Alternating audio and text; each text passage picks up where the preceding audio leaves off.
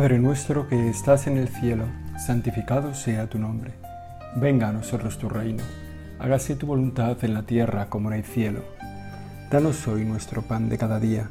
Perdona nuestras ofensas como también nosotros perdonamos a los que nos ofenden. No nos dejes caer en la tentación y líbranos del mal.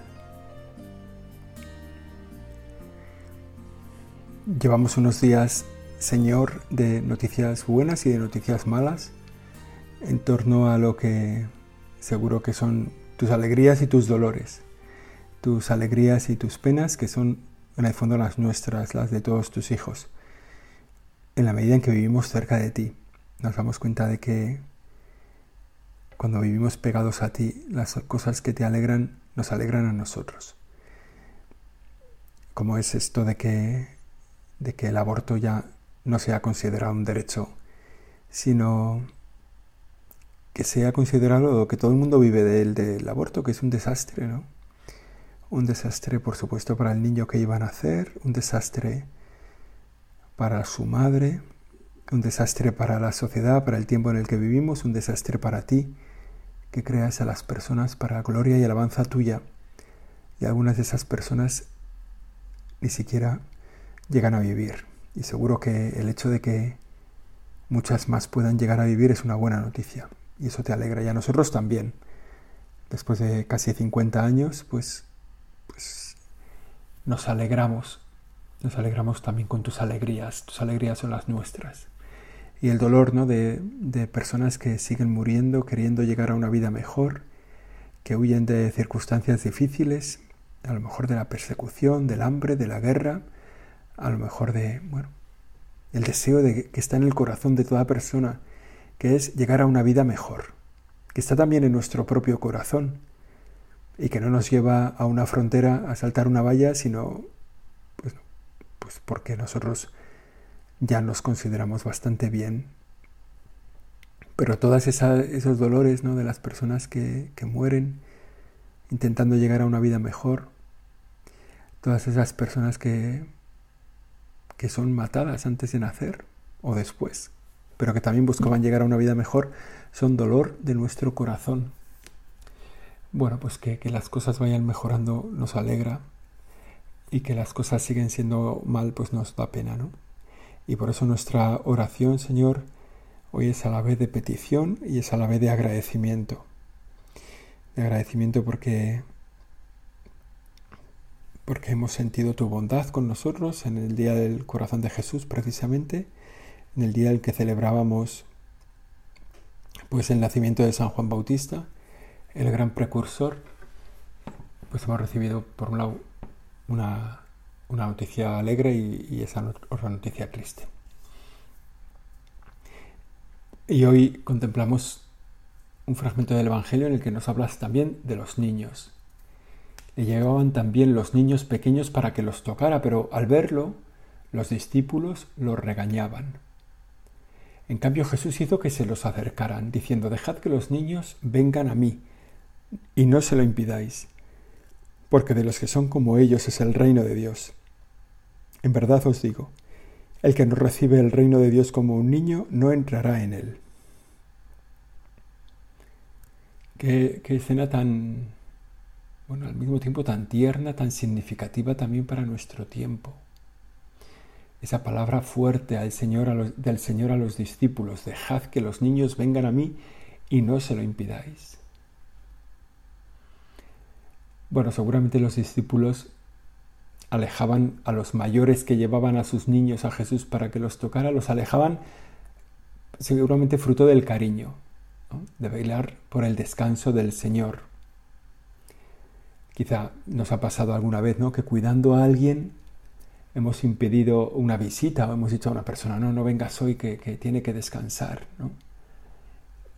Y en el fondo es una expresión de cariño, ¿no? Cuidar, a la gente que pueda descansar, pero a veces cuando nos toca cuidar a alguien tenemos que calibrar bien entre lo que es cuidar y lo que es que las personas cumplan su misión, ¿no?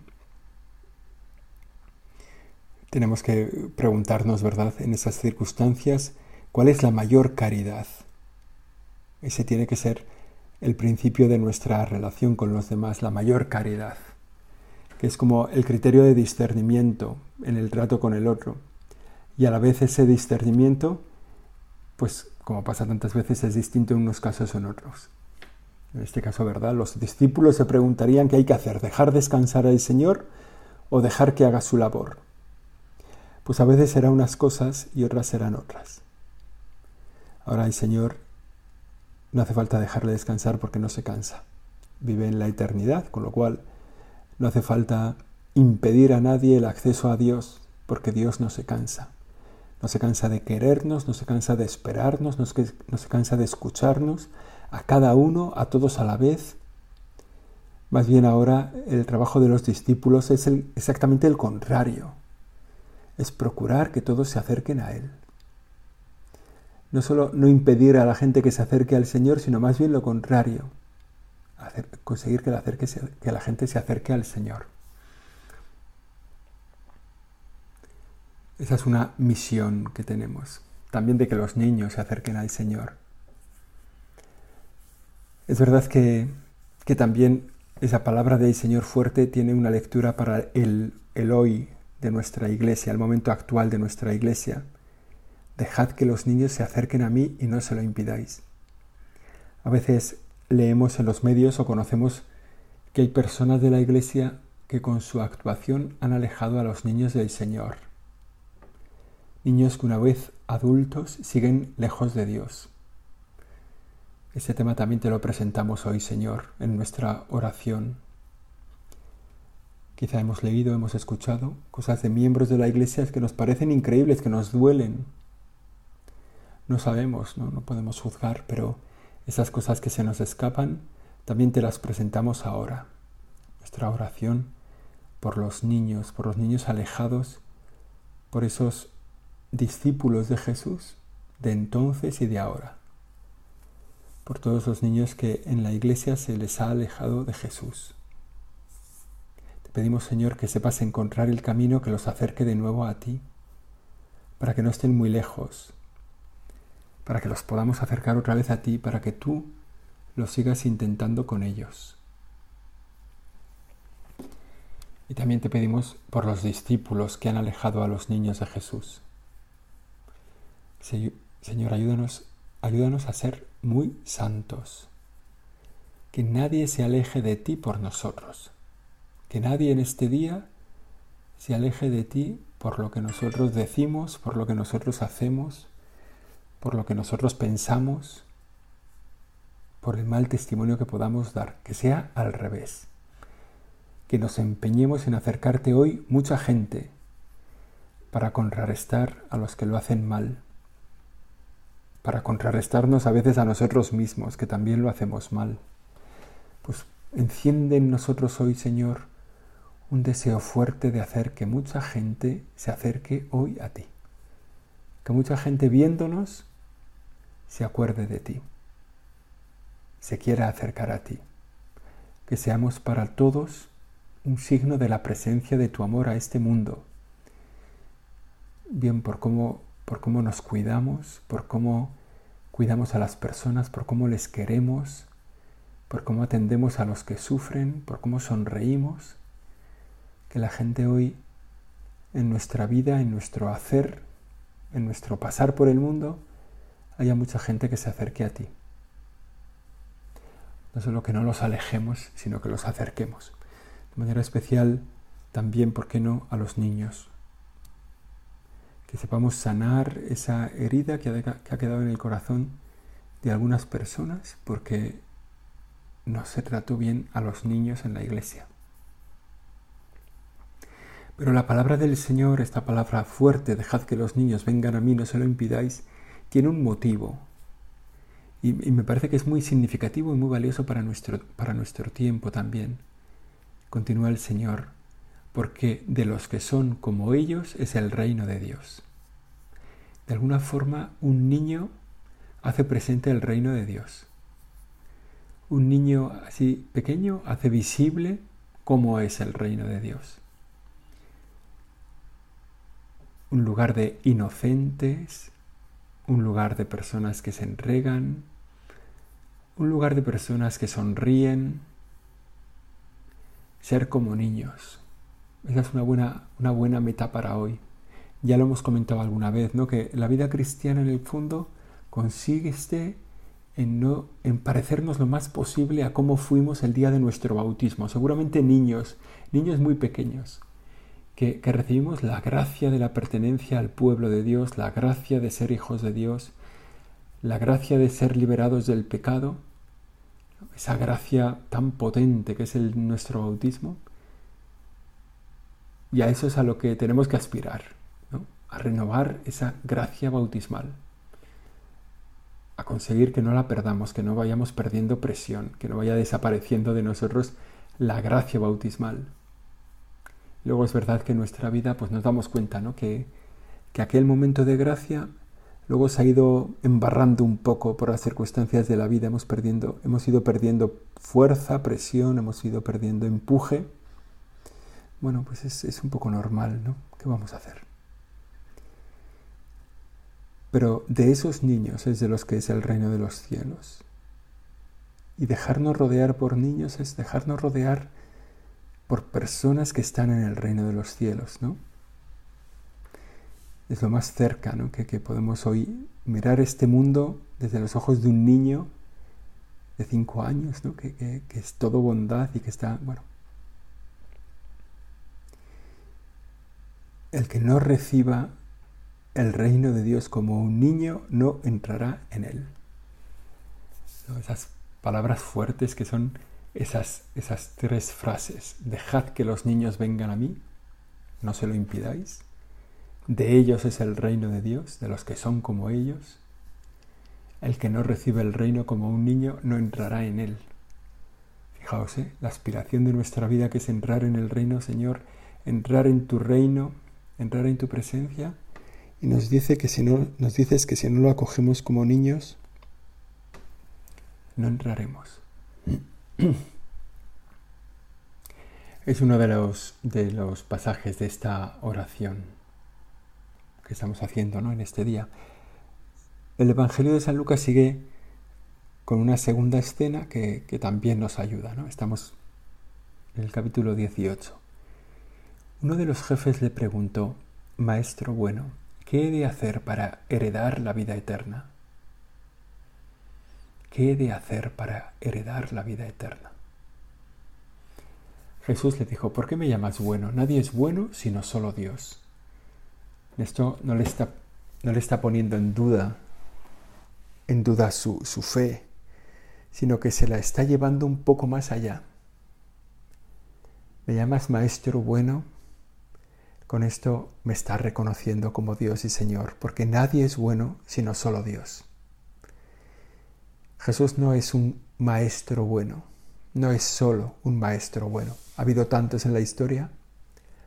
Tú, Señor, no eres un maestro bueno, tú eres Dios. Porque como bien dices, nadie es bueno sino solo Dios. Y en nuestra oración, Señor, queremos pedirte tu bondad, Queremos pedirte esa bondad que te ha de decir que tú eres el bueno y nosotros queremos ser los hijos del bueno, los amigos del bueno, el reflejo de tu bondad.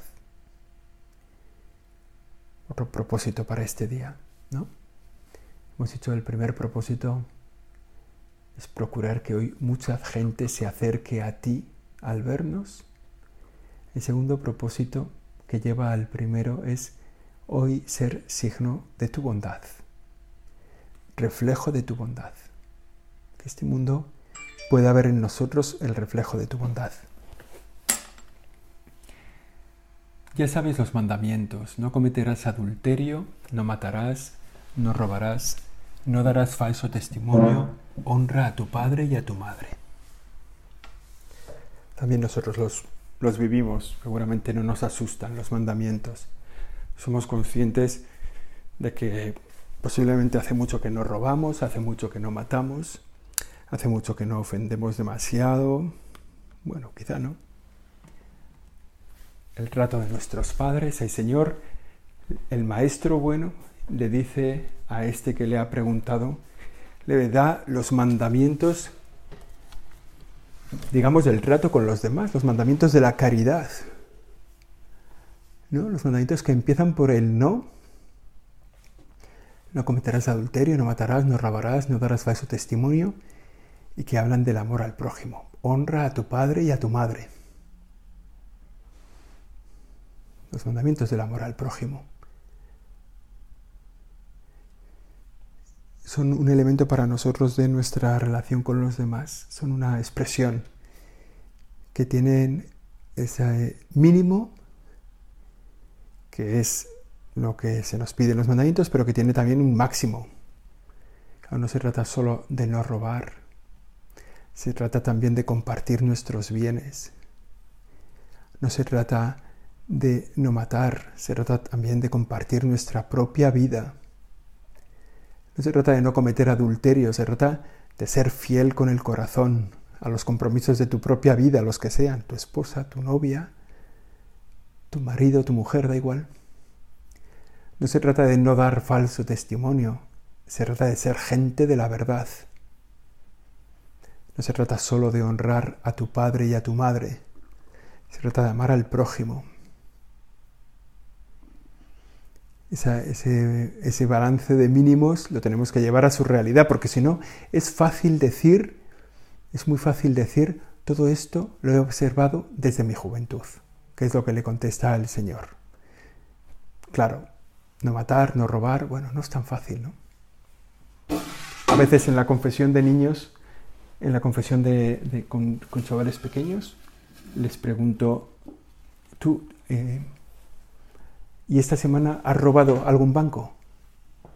Y a veces depende del niño y de su ingenuidad, se te queda así mirando como diciendo, ¿cómo robar un banco? A veces con la gente joven también, y esta semana has matado a alguien. Te miran así como, hombre, soy un poco desastre, pero, pero hasta ahí. El, fondo, el fondo todos pensamos un poco esto, ¿no? somos un desastre, pero no tanto, ¿no? Somos un desastrillo, pero...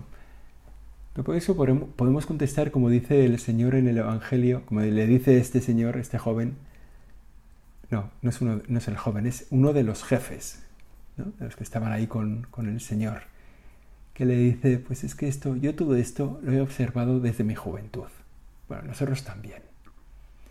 Por eso hay que llevarlo no a la literalidad del no matar, no robar, sino al fondo del asunto, ¿no? Honra a tu padre y a tu madre es ama al prójimo. Aún así el Señor le, lleva un poco más adelante, ¿no? Aún así el Señor le lleva un poco más adelante. Y entonces le plantea la vocación. Todavía te falta una cosa. Vende todo cuanto tienes, distribúyelo a los pobres Luego ven y sígueme. Qué llamada. Qué llamada, ¿no? Qué llamada tan espectacular que seguramente todos nosotros hemos escuchado alguna vez. Ven y sígueme. Y que realmente pues cambia la vida, ¿no? O sea, a partir de esa, de esa llamada, ven y sígueme, cambia la vida cuando uno descubre el camino que Dios ha pensado para él desde antes de la creación del mundo, un camino propio, corto, sencillo, fácil, que lleva hasta la presencia de Dios. Ven y sígueme. Ven de todo. En el caso de este joven es este. Perdón, de este joven, de este jefe. Vende todo cuanto tienes, distribúyelo a los pobres. Luego ven y sígueme. Seguramente alguien de los que estamos haciendo ahora la oración con este fragmento del Evangelio, también hemos escuchado una palabra así del Señor, quizá con esas mismas palabras. Seguro que otros muchos no. No han tenido que vender lo que tenían porque no tenían nada. O el Señor les ha dicho, crea una familia y estos bienes que tienes, entrégalos a tu familia. O haz, úsalos para sacar adelante. Bueno, cada uno, el Señor nos ha dado una vocación. Para este, ¿verdad? Que, que ya cumplía los básicos de la ley, los mínimos de la ley, le propone seguirle. Y esto le dejó triste. La llamada del Señor le dejó triste. Al oír esto, se puso muy triste no triste, se puso muy triste porque era muy rico. Las riquezas y tantas cosas de nuestra vida nos lastran, suponen como una especie de ancla que impide a nuestro barco salir mar adentro. Y cuantas más riquezas tenemos, pues más fuerte es el ancla pegada al suelo, al fondo del, del, del mar, que nos impide movernos.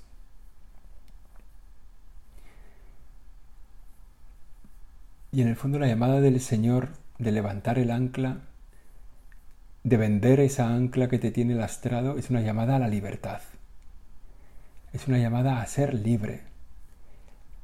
Arranca de tu corazón todo lo que te, te, te, lleva pegado al suelo.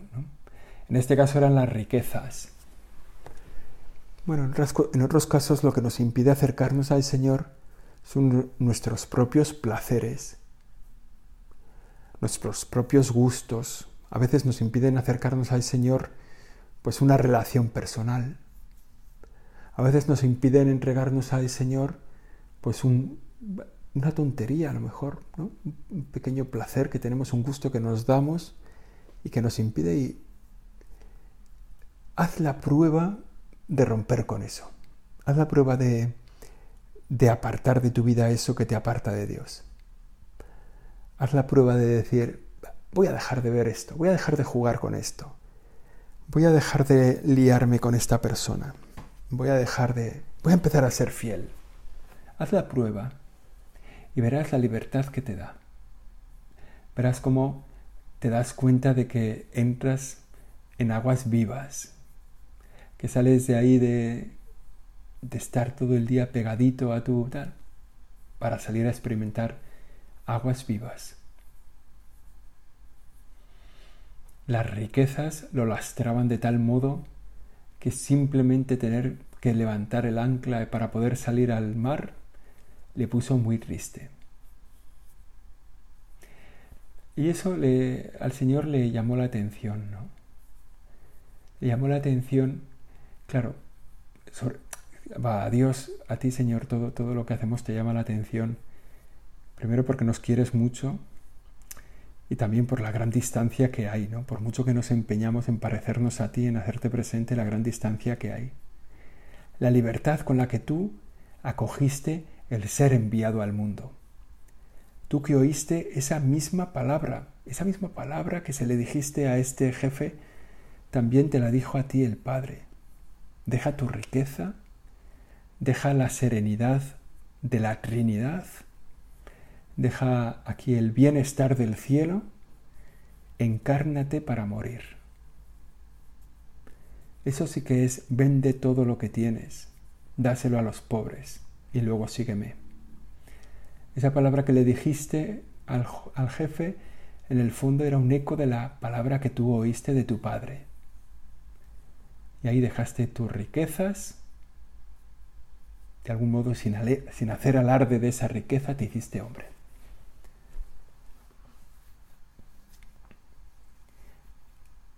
Y entonces no deja de, de sorprenderte tú, de sorprenderte la tristeza de este Señor, porque tú lo habías dado todo. Tú lo habías dado todo para que nosotros lo tuviéramos todo. No eras tú el que salías ganando. No eras tú el que, el que mejoraba tu vida cuando te entregabas a nosotros. No eras tú cuando fuiste enviado el que ganabas. Éramos nosotros y sin embargo cuando nos pides, haz esto para ganar tú. Cuando nos dices a nosotros, oye, entrégate aquí porque vas a mejorar muchísimo tu vida, ni siquiera eso, el mejorar nuestra propia vida nos, nos da consuelo. Nos da tristeza, nos asustan las aguas libres, nos asustan el mar abierto, nos asusta el, el ir mar adentro, como dices tú.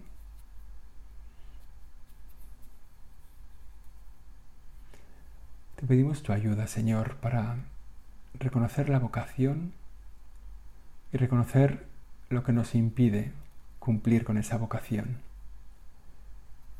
lanzarnos hacia adelante olvidando lo que queda por atrás, levantando todas las anclas que vamos arrastrando sobre el fondo del mar, porque en el fondo no nos queremos despegar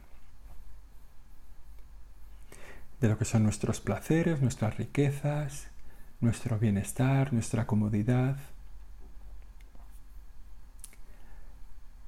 Te pedimos que nos des fortaleza, que nos des, que en la vocación descubramos el don de tu Espíritu Santo.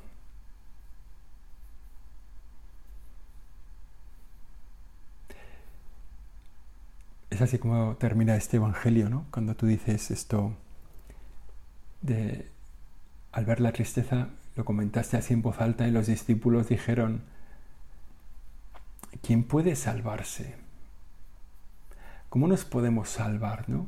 Cuando, cuando dijiste en voz alta esto de qué difícil es para los que tienen riquezas entrar en el reino de Dios, en el fondo, qué difícil es para un rico desprenderse de lo que tiene. Los que estaban a tu lado, que se daban cuenta porque a ellos les pasaba, que no podían desprenderse de los bienes que tenían, se preguntaron, ¿quién puede salvarse? ¿Quién puede vivir desprendido de sus propios bienes? ¿Quién puede vivir? ¿Quién se puede salvar?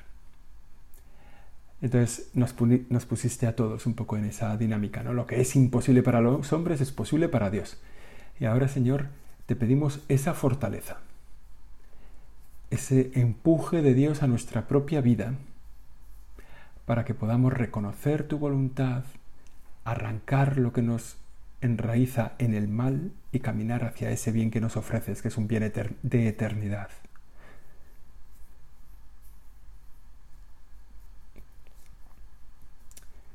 Nosotros hemos dejado nuestras cosas y te hemos seguido. Le dijo Pedro, entre todos esos que estaban ahí a su lado y que le preguntaron, pero entonces, ¿quién puede salvarse? Pedro le dijo, oye, nosotros, nosotros lo hemos hecho. Nosotros, nosotros nos hemos entregado. Y la promesa de Jesús es esperanzadora. Recibiréis mucho más en el tiempo presente y la vida eterna en la edad venidera. Este Evangelio es fantástico, acaba muy bien, porque nos pone una nota de esperanza. Sabemos que, sabemos que vamos a, seguir un camino en el que tenemos que dejar un poco para ganar un mucho.